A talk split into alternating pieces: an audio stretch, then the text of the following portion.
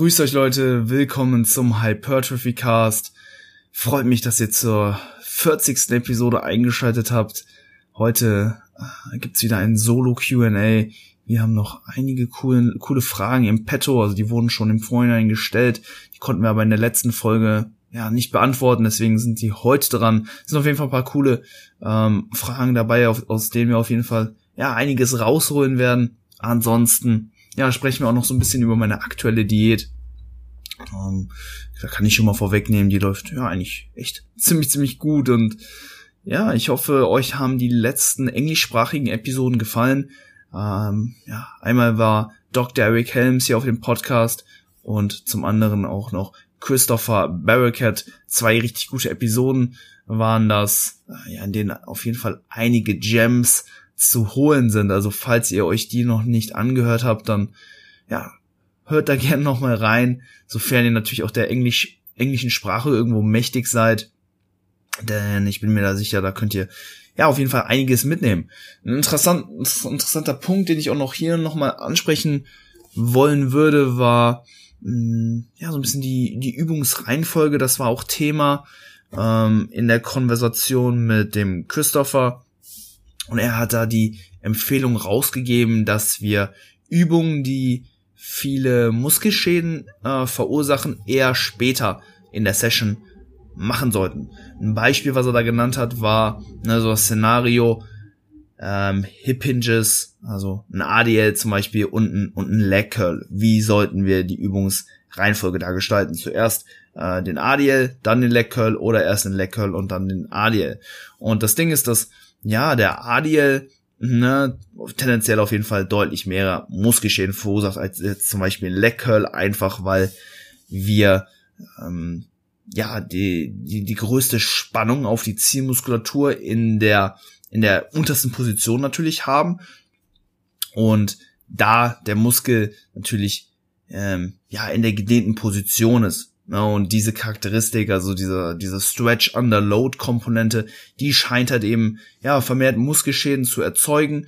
Und dementsprechend hat er gesagt, hey, ähm, vielleicht eher mit, ähm, ja, einer Beinbeuger-Variante äh, in die Session starten und danach dann erst die ADLs machen. Unter der Prämisse natürlich, dass die Zahlen beim ADL, also deine deine, deine Wiederholungszahlen und natürlich auch das Gewicht auf der Stange jetzt nicht zu, sehr darunter leiden. Und das war eigentlich eine ganz interessante Sache, so die äh, äh, es macht auf jeden Fall, wie gesagt, auch Sinn und ich wollte das dann eben auch einfach mal in meinem eigenen Training ausprobieren. Ne, klar, ich wusste, das ist jetzt kein Make or Break, also wie ihr das jetzt ähm, innerhalb der Session hm, ja sequenziert, das, das macht jetzt keinen Riesenunterschied, aber ich habe definitiv gemerkt, dass ähm, ja, der Beinbeuger sich auf jeden Fall anders anfühlt. Das habe ich auch schon vorher immer gemerkt, ne? wenn ich erstmal äh, den ADL gemacht habe und dann den Beinbeuger, ja, dann war der Beinbeuger halt ähm, ja nicht mehr ganz so oder hat sich nicht mehr so stimulativ angefühlt, wie wenn ich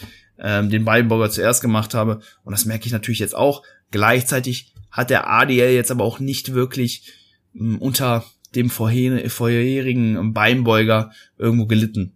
Klar, ich habe das natürlich jetzt auch erst über einen sehr, sehr kurzen Zeitraum ausprobiert. Ich brauchte natürlich auch noch eben noch länger, um da im Endeffekt dann noch ein klares Statement zu geben zu können. Aber es ist ähm, ja recht interessant und ich werde es auf jeden Fall weiterhin ja so ein bisschen ausprobieren, ein bisschen beobachten und euch dann gegebenenfalls auch nochmal Feedback geben.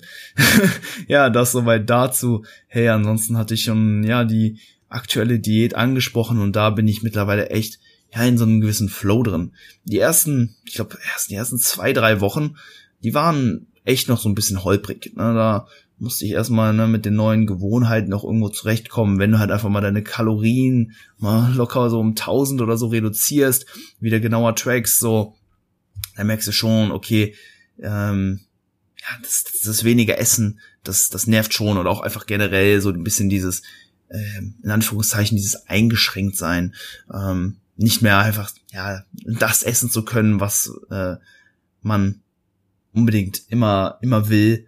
Äh, man muss sich jetzt auch einfach ein bisschen mehr Gedanken machen. Okay, passt das so mit den Kalorien etc.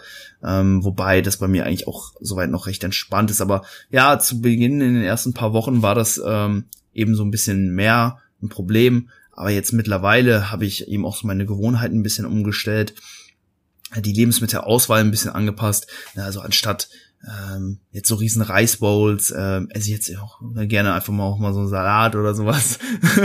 äh, damit komme ich sehr, sehr gut zurecht und ja, habe mich jetzt an meine aktuellen Kalorien echt sehr, sehr gut gewöhnt und kann mir auch vorstellen, die auch über noch also einen deutlich längeren Zeitraum mh, weiter zu halten. Ähm, ja, das ist echt, echt extrem cool. Und aktuell ähm, ja, treffe ich so ungefähr 2500 Kalorien im, im Wochenschnitt. Ähm, hab natürlich Tage, an denen esse ich mehr, an anderen Tagen natürlich auch dann dementsprechend weniger. Ähm, ich sag mal, meine Kalorienrange, die geht so ungefähr von 2000 bis 3200 Kalorien. Ich habe das ja so gestaltet, dass ich unter der Woche, wo ich halt einfach auch den meisten Tag eben auch am Arbeiten bin. Ne? Ich coach halt Fulltime und äh, habe jetzt auch aktuell ähm, ja, echt eine gute Klientenbase am Start, hab, hab viel zu tun und ja, dementsprechend bin ich halt unter der Woche eben auch enorm beschäftigt, komme halt auch gar nicht so viel zum Essen, ne? gehe halt schnell zwischendurch, mache mir einen Eiweißshake, esse ein bisschen Obst oder so, aber ähm, kocht da jetzt nicht groß, von daher komme ich ja an den busy Workdays einfach auch mit sehr wenig Kalorien ziemlich gut zurecht. Und an den Tagen pushe ich natürlich das Defizit einfach ein bisschen mehr. Da befinde ich mich dann meist so im Bereich von 2000 bis 2600 Kalorien. Wenn die Freundin dann am Abend vielleicht dann noch, sich dann noch ein Eis teilen will oder so, dann, ja, sagt man dann natürlich auch nicht nein. Und ja, da befindet man sich dann eben auch immer in dieser gewissen Range. Am Wochenende, ähm, ja, stehen dann meistens einfach soziale Events an. Man ist unterwegs, geht essen, äh, man lädt zum Grillen ein, was auch immer. Da, äh, ja, gönnt man sich natürlich auch mal ein paar Kalorien mehr. Da bin ich dann meist so, ja, bei, bei 2600 bis 3200. Also es ist immer so ein bisschen abhängig eben auch vom Anlass. Aber ja, am Ende der Woche komme ich so auf meine 2500 Kalorien im Schnitt. Und das scheint bei meiner aktuellen ähm, Aktivität einem Kaloriendefizit von ungefähr 700 Kalorien zu entsprechen. Ähm, also meine Verlu Verlustrate liegt äh, über diese fünf Wochen im Schnitt eben auch bei 700 Gramm pro Woche und ja, damit bin ich eigentlich sehr zufrieden. Ne? Ich habe halt jetzt auch noch einen theoretischen Verbrauch von 3200 Kalorien, also das wären meine Erhaltungskalorien. Ähm, passt auf jeden Fall soweit, vor allen Dingen, weil ja meine Schritte auch noch relativ moderat sind. Ich bin jetzt so im Schnitt bei ungefähr 7000 Schritten pro Tag und ich forciere da jetzt aktuell noch nichts. Also wenn ich mal Bock habe rauszugehen, wenn das Wetter gut ist, dann mache ich einen kleinen Spaziergang oder so. Aber es ist jetzt nicht so, dass ich auf mein Handy gucke und sehe, ach, ich habe ja noch gar keine Schritte heute gemacht. Ich gehe jetzt noch extra raus. Also das ist auch äh, äh, einfach etwas, was sich natürlich so ergibt. Ähm, ja, und ich bin auf jeden Fall guter Dinge, auch einfach, weil ja, es gerade echt so von alleine eben fast geht, wenn man sich auch selber jetzt gar nicht groß irgendwie aufraffen muss, ähm, ja, weniger zu essen oder sich mehr zu bewegen, sondern es passiert halt einfach sehr organisch und ja, es läuft alles, geht in die richtige Richtung. Bin auf jeden Fall gespannt, wie es ähm, ja weiterläuft. Lade auch hier und da immer so ein kleines Form-Update bei Instagram hoch, also falls ihr mir da nicht folgt und ja, das Ganze auch einfach mal visualisiert vielleicht auch haben wollt, dann ähm, ja, schaut da mal gerne vorbei. Ansonsten, wie gestalte ich aktuell mein Training? Ja, generell die Performance ist, ähm, ich sag mal, ja, stagnativ bis leicht progressiv. Ne, in so horizonte Push-Bewegungen für die Brust, da merke ich immer eigentlich auch direkt, ähm, wenn ich im Defizit bin, äh, dass da eigentlich nicht mehr viel geht. Ich vielleicht auch hier und da mal hier so eine Web verliere. Hm, ich denke aber auch einfach, dass so Push-Bewegungen sehr stark mit dem Körpergewicht korrelieren. Also wenn man da halt selber eben auch ein paar Kilos verliert, dann wird sich das vielleicht auch auf, auf der Stange dann wiederum auch zeigen. Aber bei so, mh, hm, ja, Beinübungen, und eben auch Isolationsübungen da werde ich teilweise immer noch ja stärker ähm, und ja, fahre ich eigentlich auch soweit sehr sehr gut. Ähm, ja, mein Mikrozyklus ist aktuell so konzipiert, dass ich, also dass er eben aus ja, neun Tagen besteht. Also mh, hm, eine Trainingswoche ist für mich nicht eine Woche, sondern eben neun Tage. Und innerhalb dieser ähm, die, in dieser Trainingswoche absolviere ich sieben Trainingstage. Das heißt, ich habe sieben, sieben Tage, an denen ich trainiere und ungefähr so zwei Rest Days. Und da komme ich ungefähr auf eine Trainingsfrequenz von 5,2 oder was es ist, was auch immer. Ähm, ja, irgendwas so in dem Bereich. Ähm, bin aber auch recht flexibel unterwegs, wenn ich mal merke, okay, hier brauche ich mal einen Rest Day mehr oder so, dann bin ich da jetzt auch ähm, ja nicht zimperlich, sondern nehme dann den gegebenenfalls auch, aber ich bin jetzt innerhalb der letzten fünf Wochen, wie gesagt, immer so auf ja ungefähr fünf Einheiten im, im, im Schnitt ähm, gekommen. Und das ist für mich eigentlich auch so der Sweet Spot. Also ich war auch, ähm, glaube ich, den Großteil meiner Offseason jetzt eben auch bei sechs Einheiten pro Woche und damit fahre ich auch sehr, sehr gut. Ähm, aber ich merke halt immer, dass es mich auch immer irgendwo zu diesen fünf Einheiten wieder so ein bisschen zurückzieht. Äh, vor allen Dingen, wenn halt eben auch das Arbeitspensum recht hoch ist. Jetzt gerade, denke ich, bin ich echt bei so einem All-Time-High, was das angeht. Ähm, und da muss man natürlich auch schauen, dass, das, dass man das Ganze irgendwo so ein bisschen in Einklang bringt. Deswegen jetzt aktuell ähm, ja fünf Einheiten pro Woche. Ich kann mir aber natürlich auch vorstellen, ja, immer so ein bisschen phasenweise eben auch wieder, wieder vielleicht öfter trainieren zu gehen, vielleicht ein bisschen härter zu pushen, wie auch immer.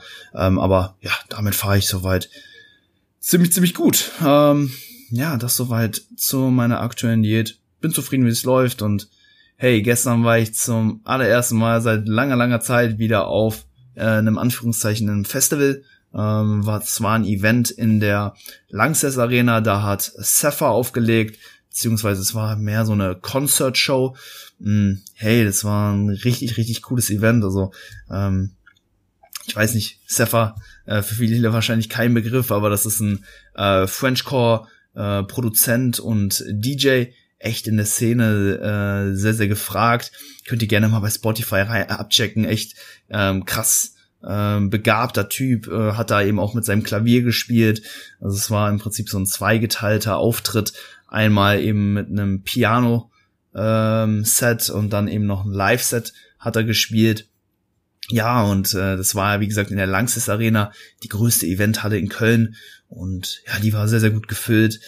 Und ja, es war wirklich ein sehr, sehr cooles Event. Also für mich natürlich auch extrem geil. Ich bin ja auch, ähm, ja, wirklich leidenschaftlich so bei der Musik irgendwo dabei. Und ja, es war schon schön, jetzt eben auch wieder, ja, das Ganze live äh, erleben zu dürfen, nachdem ja ja, wegen der Corona-Phase im Prinzip alle Festivals, Veranstaltungen gecancelt wurden, geht jetzt so langsam wieder los. Ähm, da eben auch noch ein dickes Shoutout an Musical Madness. Das ist so dieser, mm, dieser Party-Reihenveranstalter und die haben das wirklich sehr, sehr gut gemanagt, dass das Ganze halt eben auch, ähm, ja, den aktuellen Auflagen entsprechend eben abläuft. Es war super organisiert, man geht da rein mit Masken, wird dann zu seinem Platz geführt, ähm, ab, auf, auf den Abstand wurde äh, geachtet. Also es war wirklich super organisiert. Und ja, echt cool eben, dass jetzt nach und nach ähm, ja auch wieder so ein bisschen Normalität eintritt, man halt eben auch wieder feiern gehen kann. Ähm, ja, war echt eine geile, geile Sache. Ähm, ja, wer mich da auch auf Instagram verfolgt, der hat das vielleicht auch gesehen. Ähm, und das so ein bisschen ja mitverfolgen können in der in der Story. Ähm, aber ja, das noch soweit dazu. Ansonsten würde ich sagen, lass uns lass, lass uns direkt hier äh, mit den Fragen beginnen. Äh, erste Frage von Leon. Er fragt, wie viele Übungen gleichzeitig in der Rotation während eines Zyklus? Irgendwelche Vorteile bei weniger oder mehreren Übungen gleichzeitig? Äh, ja, hey, gute Frage, Leon. Grundsätzlich, warum brauchen wir überhaupt ja verschiedene Übungen für eine bestimmte Muskelgruppe? Einfach weil ja ne, verschiedene Partien natürlich auch verschiedene Funktionen halt eben haben. Ne, also zum Beispiel den, den Beinbeuger, den können wir einfach nur durch äh, reine Knieflexion trainieren, also das, was wir beim Beinbeuger eben machen, einfach nur das Kniegelenk beugen. Gleichzeitig können wir diesen aber auch über die Hüftextension trainieren. Das, was wir bei einem äh, ADL oder einem Good Morning oder so eben auch machen, ne, die Hüfte hier nach vorne bringen, das macht eben auch der Beinbeuger. Also da wäre dann zum Beispiel schon der Fall, hey, da brauchen wir zwei Übungen, um den Beinbeuger halt maximal zum Wachsen zu bringen. Ansonsten, ja, neben den Funktionen muss man sich dann halt eben auch die äh, die Muskelfaserverläufe irgendwo anschauen. Also wie verlaufen die Fasern ähm, der jeweiligen Partie und bedeutet das dann eben für uns auch, dass wir vielleicht äh, den Muskel aus verschiedenen Winkeln eben trainieren müssen. Ne, zum Beispiel der Brust, wir haben die unteren Brustmuskelfasern und halt eben auch ja die oberen Brustmuskelfasern.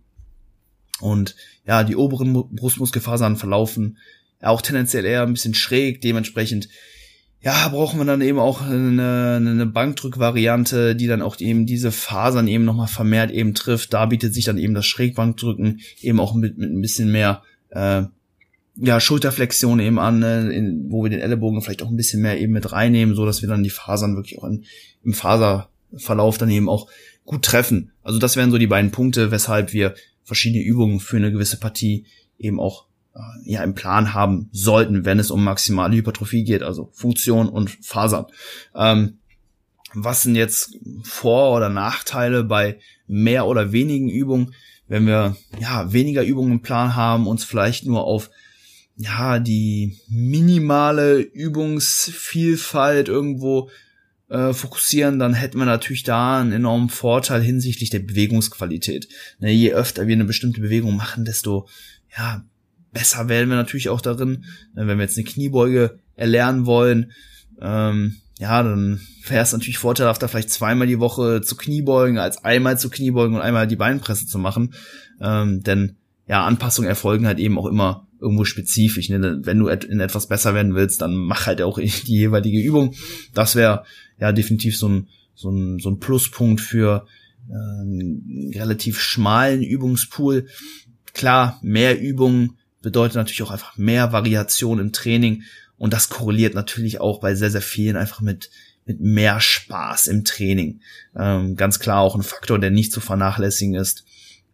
Ähm, Training sollte äh, definitiv eben Spaß machen, wenn du eine Einheit hast, auf die, dich, auf die du dich freust, äh, auf ja, dann, dann wirst du auch dementsprechend auch mit einer ganz anderen Mentalität daran gehen und ja, die psychologische Ermüdung, die dann durch diese Einheit hervorgerufen wird, die wird dann dementsprechend auch geringer sein. Also wenn es dir einfach Spaß macht, ähm, ja, vielleicht auch mehr unterschiedliche Übungen einzubauen, dann wäre das eventuell auch ähm, potenzieller Grund, eben dann eben auch eine größere Übungsvielfalt im Plan mit drin zu haben.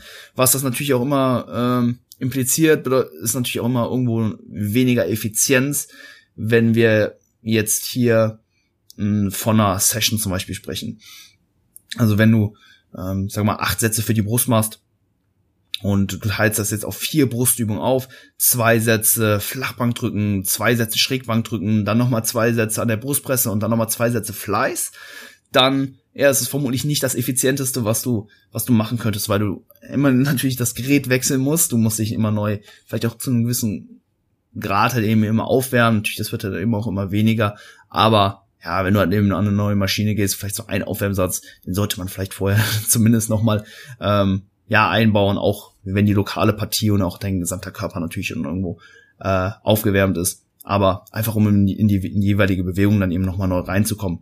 Ne, das bedeutet natürlich auch irgendwo einfach, ja, mehr Zeitinvestment. Du investierst mehr Zeit da rein, dich aufzuwärmen und weniger Zeit ja, darin effektiv zu trainieren. Gleichzeitig hättest du auch noch einfach sagen können, hey, ich mache dann vielleicht nur äh, drei Sätze äh, kurzer äh, Flachbank drücken, drei Sätze Schrägbank drücken und dann noch die zwei Sätze Fleiß. Da kommst du dann im Prinzip auf ähm, ja, das gleiche Satzvolumen, hast aber mehr Zeit für das eigentliche Training investiert, weniger Zeit, ähm, ja, dich aufzuwärmen. Das wäre noch so ein Punkt, ja, den man berücksichtigen müsste. Und ähm, ja, was ich auch ganz oft sehe, ist, dass ähm, auch oft Übungen im Plan sind, die eigentlich gar keine Daseinsberechtigung wirklich haben.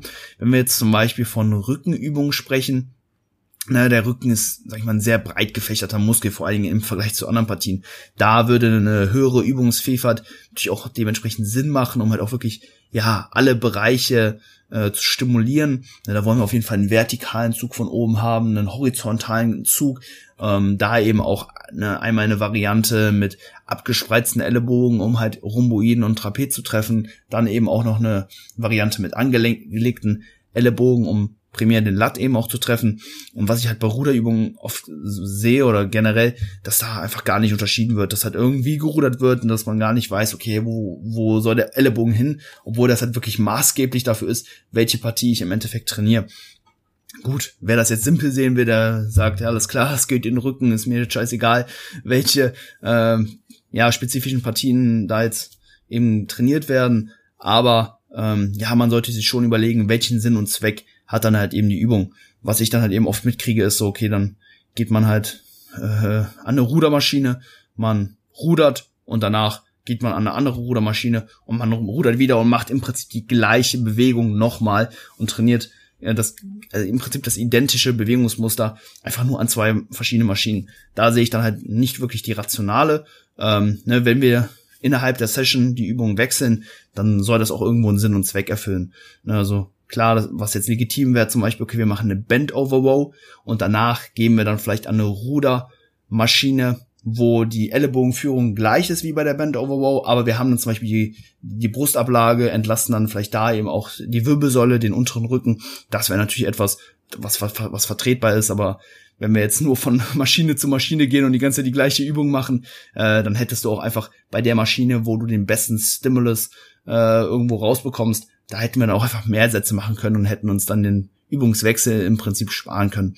Also das wäre auf jeden Fall auch etwas, was ich da soweit ähm, berücksichtigen würde. Also ich tue mir da schwer, jetzt da eine äh, konkrete Antwort zu geben, aber ich denke, dass diese ähm, ja kleine Pro-Contra ähm, Liste, die da ja bei deiner Entscheidungsfindung helfen sollte. Bin halt auch einfach irgendwo ein Fan davon, ähm, ja den den Leuten immer, sage ich mal, so ein bisschen das Fischen beizubringen und denen nicht einfach nur das Fisch zu geben, wenn ich jetzt sage, äh, Brust, zwei Übungen, Rücken, vier Übungen und was auch immer. Ich glaube, dann bringt es relativ wenig. Ähm, das Wieso, Weshalb, Warum verstehen. Jedoch denke ich viel, viel mehr. Das ist auch so generell so die Philosophie, die ich halt eben auch so ein bisschen beim Coaching eben äh, ver verfolge, wenn es halt darum geht, ne, mit Athleten eben auch zusammenzuarbeiten, vor allen Dingen halt eben auch ähm, ja Personen, die ähm, sich halt eben auch aktiv halt auch irgendwo weiterbilden wollen. Ne, ähm, da ja, bin ich halt eben auch immer darauf bedacht, ne, immer, sag ich mal, meine Entscheidungen auch irgendwo zu erklären, dem Klienten zu sagen, hey, wir machen jetzt die und die Anpassung, weil das und das, so dass die Leute dann sich auch potenziell halt irgendwann auch mal selber coachen können, auch für sich selber dann auch die Entscheidung treffen können. Das finde ich halt persönlich enorm wichtig, ne, dass man ja da nicht so eine so eine, so eine starke Abhängigkeit äh, eben auch zum Coach irgendwo entwickelt, sondern auch selber dann eben auch versteht, ähm, ja, wie man halt das Ganze eben auch angehen kann. Ähm, deswegen ja, hoffe, die Ausführung hat dir soweit äh, ja weitergeholfen, Leon. Ansonsten hattest du noch eine Frage gestellt, die fand ich eigentlich auch ganz interessant. Wöchentlich, wöchentliches Volumen für eine Muskelgruppe gleichmäßig auf die verschiedenen Einheiten aufteilen oder zum Beispiel Fokustage festlegen, an denen man mehr Volumen fährt, während man es in den anderen Einheiten etwas geringer hält sehr, sehr gute Frage. Ähm, ja, wenn wir uns da jetzt rein auf die Muskulatur, auf die lokale Muskulatur irgendwo beziehen, dann denke ich, dass sich das mh, hm, automatisch ergeben wird.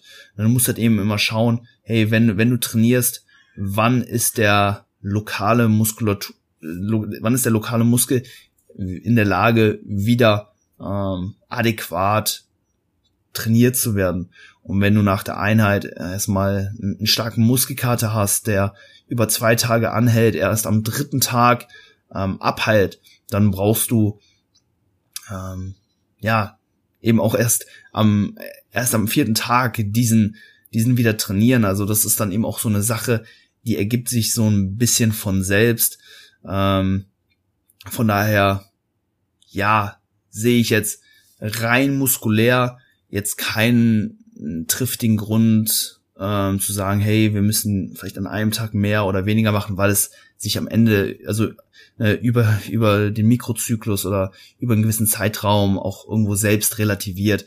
Ne, wenn du den an einem bestimmten Tag härter trainierst, dann braucht er eben auch länger, bis er wieder regeneriert ist und wieder äh, eben auch trainiert werden kann. Wenn du äh, ihn in der in einer bestimmten Einheit weniger hart trainierst, dann kann er auch danach wieder schneller trainiert werden. Also ähm, das ergibt sich dann im Endeffekt automatisch. Was aber natürlich immer auch nochmal so ein bisschen gesondert eben von der lokalen Ermüdung so ein bisschen auftritt, ist eben auch die Belastung hm, der passiven Strukturen, ähm, der Wirbelsäule und natürlich auch irgendwo der Psyche.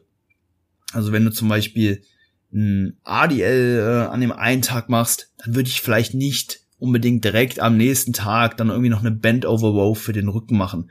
Vielleicht macht es dann Sinn, den Oberkörpertag, der dann vielleicht auf, auf den Tag mit den ADLs dann vielleicht folgt, eben so zu konzipieren, dass du da vielleicht ein bisschen mehr Stimulus für die, äh, für die Brust ähm, absolvierst und dann vielleicht am Ende noch so ein bisschen brustgestütztes Rudern ähm, oder sowas einbaust, wo der Unterrücken tendenziell etwas belastet wird, äh, etwas weniger belastet wird. Das wäre jetzt vielleicht so ein Gedanke.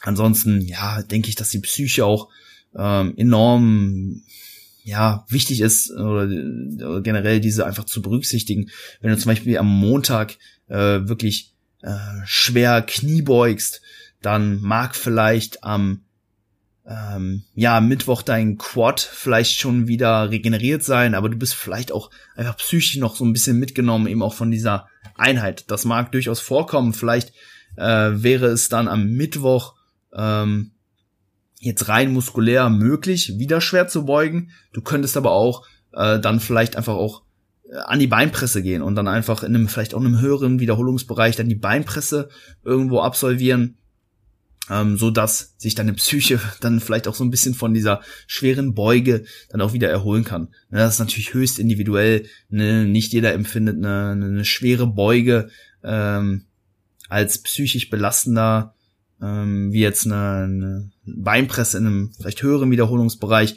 aber für, für den einen oder anderen mag es vielleicht zustimmen. Also so könnte man dann eben auch so ein bisschen beim Programming eben vorgehen. Also neben, wie gesagt, dieser muskulären Komponente geht es dann eben auch immer so ein bisschen ne, die Psyche und halt eben auch die passiven Strukturen ähm, ja in Betracht zu ziehen, denn ja alle haben irgendwo ihre eigene SRA-Curve, ne? Stimulus, Recovery, Adaptation, so ähm, ja geht im Prinzip alles vonstatten, eben auch diese angesprochenen Bereiche äh, beziehungsweise diese, diese Faktoren. Und da muss man halt eben immer schauen, wie fallen diese SRA-Curves für die unterschiedlichen äh, ja, Charakteristiken einfach aus. Und dann wird sich das, denke ich, eben auch für dich in der Praxis dann eben auch von selbst irgendwo ergeben. Aber es ist ein interessantes Thema und ich bin mir sicher, dass man da vielleicht auch nochmal so ein bisschen tiefer ähm, ja immer noch eingehen kann. Aber ich denke, in, ja, in diesem Rahmen passt das soweit. Cool. Eine Frage nehmen wir noch rein. Die kommt von Philipp. Er fragt, wie viel und was für Cardio ist optimal in der Diät? Wie und wie stark Cardio steigern, um Effizienzanpassungen des Körpers zu kontern? Er schreibt noch, macht immer wieder Spaß, sich mit dem Podcast zu bilden. Sehr cool. Danke dir, Philipp. Und ich gehe jetzt davon aus, dass das Ziel äh, beim Cardio einfach nur der reine Kalorienverbrauch eben ist und dass du aber gleichzeitig eben auch darauf bedacht bist, irgendwo deine Muskulatur bestmöglich zu erhalten, beziehungsweise ja, je nachdem in welchem ähm, Stadium äh, du dich gerade befindest, vielleicht auch noch Muskeln eben aufzubauen. Und ja, in dem Fall ja können wir so ein bisschen zwischen einem Low und einem High Intensity Ansatz irgendwo unterscheiden. Ne, wenn wir eine gewisse Cardio äh, ja, Cardio-Einheit irgendwo machen, dann haben wir natürlich die Möglichkeit, das über einen längeren Zeitraum mit einer etwas geringeren Intensität zu praktizieren oder halt eben auch über einen längeren Zeitraum, äh, über einen kürzeren Zeitraum natürlich mit einer höheren Intensität. Und ja, was man sich da dann halt eben immer anschauen muss, ist mh, hm, ja die, die, die Zeit, die wir investieren und die dadurch hervorgerufene Ermüdung. Wenn wir uns jetzt ähm, die beiden Maßnahmen anschauen und am Ende sagen, okay, hey, beide, beide Möglichkeiten führen zum gleichen Kalorienverbrauch, dann werden wir beim Low-Intensity-Ansatz natürlich ja einfach deutlich mehr Zeit investieren müssen, um äh, letztendlich auf diesen Kalorien, Kalorienverbrauch zu kommen. Beim High Inten oder Higher Intensity Ansatz geht es natürlich dann deutlich schneller, aber da mh, ja ist die Chance halt auch höher, dass ja das Cardio-Training eben auch so ein bisschen in in Konflikt mit dem eigentlichen Krafttraining irgendwo gerät und unser ja Ziel ist ja in der Diät ne, eben ähm, ja weiterhin möglichst gut äh, im Gym zu performen. Die Performance im Gym wird dann eben auch maßgeblich äh, für Muskelerhalt dann eben ähm, ja verantwortlich sein. Deswegen wollen wir eigentlich alles so ein bisschen so modellieren, dass die Performance äh, ja möglichst möglichst äh, adäquat, möglichst gut bleibt.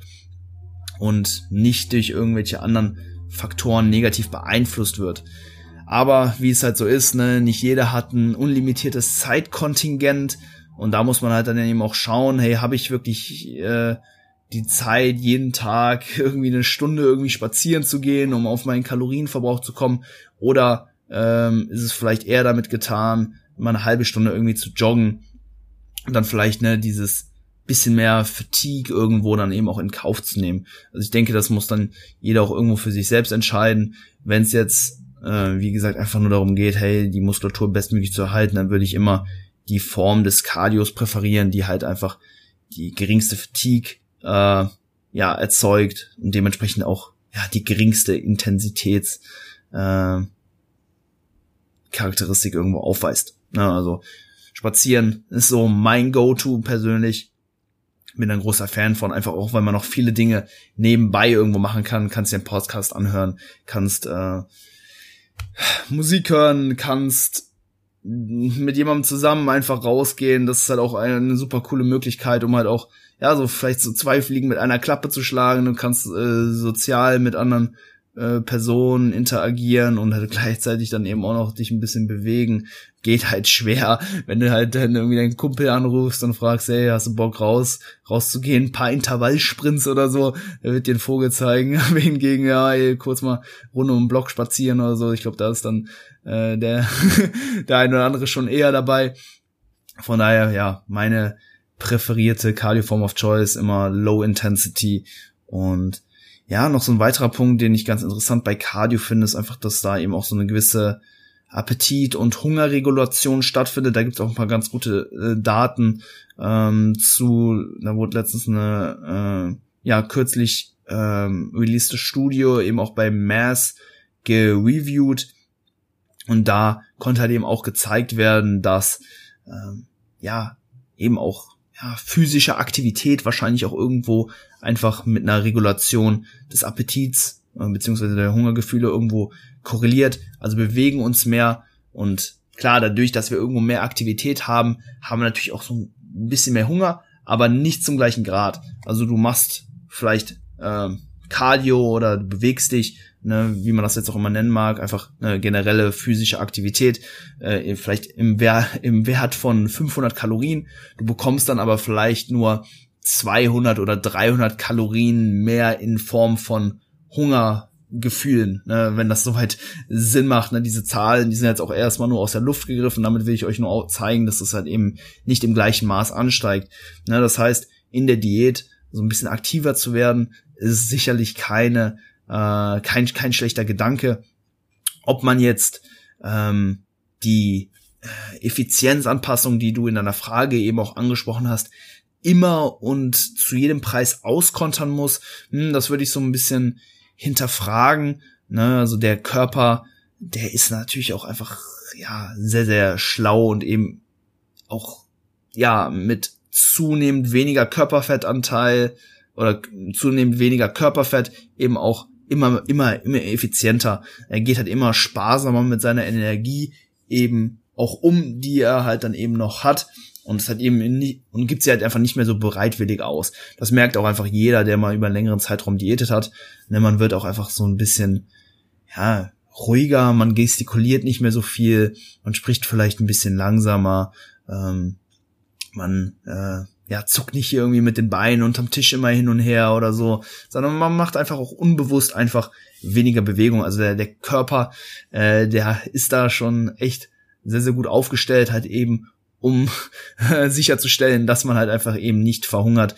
Denn ja, der ist halt eben immer noch ne, in diesem Steinzeitmodus so, bald kommt die nächste Eiszeit und dann äh, ja, kommt, kommt die Hungerphase, der weiß halt nicht, dass wir hier unten einen, einen Kühlschrank eben haben und äh, ja, im Prinzip unlimitiert Essen zur Verfügung haben. Deswegen, ja, wird er sich die Energie dann auch dementsprechend irgendwo einteilen und ja, wenn wir jetzt von einer längeren Diät irgendwo sprechen, dann denke ich, dass es auch gar keine schlechte Idee irgendwo ist, das Defizit, also das absolute Defizit vielleicht auch im Laufe der Zeit einfach auch so ein bisschen abfallen zu lassen. Ne, zu Beginn der Diät, wenn wir halt wirklich noch viel Energie in Form von Körperfett irgendwo gespeichert haben, dann können wir natürlich auch eine etwas höhere absolute Verlustrate irgendwo gewährleisten, ohne jetzt Muskelverlust ähm, potenziell zu, zu riskieren je weniger Fett du dann eben auch gespeichert hast, desto effizienter wird dann natürlich dann auch eben auch, verbraucht dann eben auch weniger Kalorien, ne, wie du gesagt hast,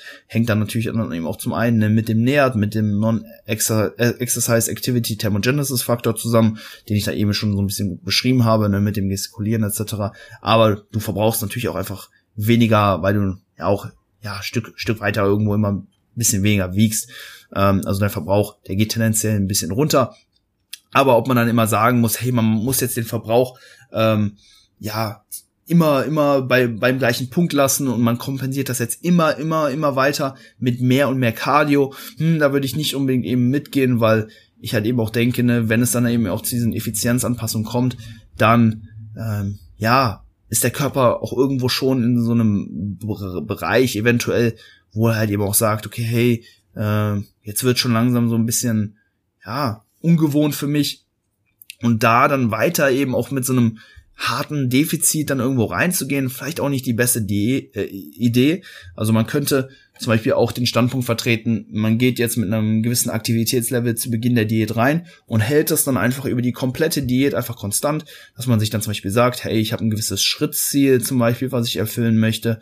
Oder äh, wenn man jetzt halt eben auch mh, hm, nicht nur diesen Low-Intensity-Cardio-Ansatz fährt, dass man dann zum Beispiel sagt, okay, ich mache jede Woche von mir aus ähm, anderthalb Stunden Cardio auf dem Stepper oder ähm, ich gehe äh, locker joggen oder sowas. Dass man da einfach so eine gewisse Baseline hat, die man halt dann eben auch konstant hält. Ne, ich bin eher so der Fan von Schritten, das hat aber auch mehrere Gründe, ähm, auf die ich jetzt nicht unbedingt weiter eingehen möchte, aber ähm, ja, wenn man da einfach so eine gewisse Baseline etabliert, dann kann man die eben auch einfach über die Zeit halten. Klar, der Verbrauch, der wird dann so ein bisschen absinken, aber das Defizit wird dann eben auch kleiner und das ist ja auch irgendwo äh, ja sinnvoll, um dann eben auch im Laufe der Diät eben auch ja Muskelverl die Chance für Muskelverlust möglichst gering zu halten. Ähm, ja, noch so ein Ding, was man da eben auch noch ja berücksichtigen muss, ist dass die Kalorienanpassungen, äh, ne, ja, dass das Kaloriendefizit auf, also auch einfach nicht zum gleichen Grad beeinflusst werden kann, äh, wenn man jetzt die Aktivität äh, variiert. Mm. Denn ja, der Körper ist halt relativ schlau. Wenn wir jetzt zum Beispiel hingehen und, äh, und wir, wir bauen jetzt ähm, mehr Cardio zum Beispiel ein. Dann, klar, werden, werden wir, während wir das Cardio machen, den Kalorienverbrauch natürlich steigern. Aber da der Körper ja so effizient ist, wird er uns dann vielleicht zu einem anderen Zeitpunkt innerhalb des Tages eben auch weniger Kalorien verbrauchen lassen. Also stell dir mal vor, du ähm, machst jetzt jeden Tag morgens eine Stunde Cardio. Ne, jetzt einfach rein fiktiv und du sagst jetzt, hey, ich, ich muss jetzt, ich muss jetzt noch mehr verbrauchen, mein Körper wird effizienter, die Rate of Loss fällt nicht mehr so hoch aus, ich mache jetzt das Doppelte an Cardio. Du hast jetzt vielleicht so rein, äh, hast jetzt vielleicht so eine, so eine, so eine, so eine Zahl im Kopf, eine Stunde Cardio, ich verbrauche jetzt, sage ich einfach mal 300 Kalorien. Jetzt mache ich noch eine Cardio-Session, verbrauche dann pro Tag 600 Kalorien. Und das mag dann vielleicht auch in dem Moment so sein, dass du dann eben auch das, äh, ja, diese, diese, diese doppelte diesen doppelten Energie dann Verbrauch dann eben auch hast, aber vielleicht in der in der anderen Tageshälfte bist du dann vielleicht eben auch so so müde und äh, so schlapp, dass du dich dann da vielleicht auch weniger hm, ähm, bewegst. Und ja, du diese 300 Kalorien, die eigentlich on top gekommen wären, am Ende nicht auf deinen täglichen Verbrauch äh, draufrechnen kannst, weil sich der Körper das Ganze auch irgendwo dann eben an anderen Stellen wieder zurückholt. Ne, das ist halt eben auch etwas, was man so ein bisschen bedenken soll. Deswegen bin ich auch ja, vielleicht auch hier und da eher so ein Fan davon, dann eben auch die Kalorien zu reduzieren, weil wenn wir sagen, hey, wir reduzieren jetzt die Kalorien um, um 300, dann wissen wir, alles klar, wir nehmen 300 Kalorien weniger zu uns, während wenn wir sagen, wir äh, wollen 300 Kalorien mehr durch Cardio verbrauchen, dann kommt es halt eben auch nicht dann unbedingt immer zu einem 300 äh, oder zu einem zu einem Kalorienverbrauch, der dann auch 300 Kalorien am Ende des Tages dann höher ist. Ne, also das kommt eben auch nicht immer ganz zusammen. Das würde ich soweit noch berücksichtigen. Ansonsten, ja, denke ich, haben wir diese Frage dann auch ja soweit ausgiebig behandelt. Wenn da noch ähm, ja Gesprächsbedarf bei euch besteht, Philipp und Leon, dann schreibt mir gerne auch noch, noch mal bei Insta äh, oder so, dann können wir das da gerne noch mal, ähm, ja, eben auch Case by Case oder so durchbrechen. Aber ja, hoffe, ähm, das hat euch soweit weitergeholfen. Sehr cool. Ähm, Leute, das wär's für diese Episode. Am Ende packen wir wie immer einen Track auf die Spotify-Playlist. Ausgegebenen Anlass äh, dann natürlich ein, ein Track von Sepha. Äh, wie gesagt, gestern hat er echt gut abgerissen, sehr, sehr geiles Set. Ähm, ja, und dann packe ich äh, von ihm Apocalypse auf die Playlist. Gebt euch das und habt noch einen schönen Sonntag, Leute. Macht's gut, meine Lieben. Bis dann. Ciao, ciao.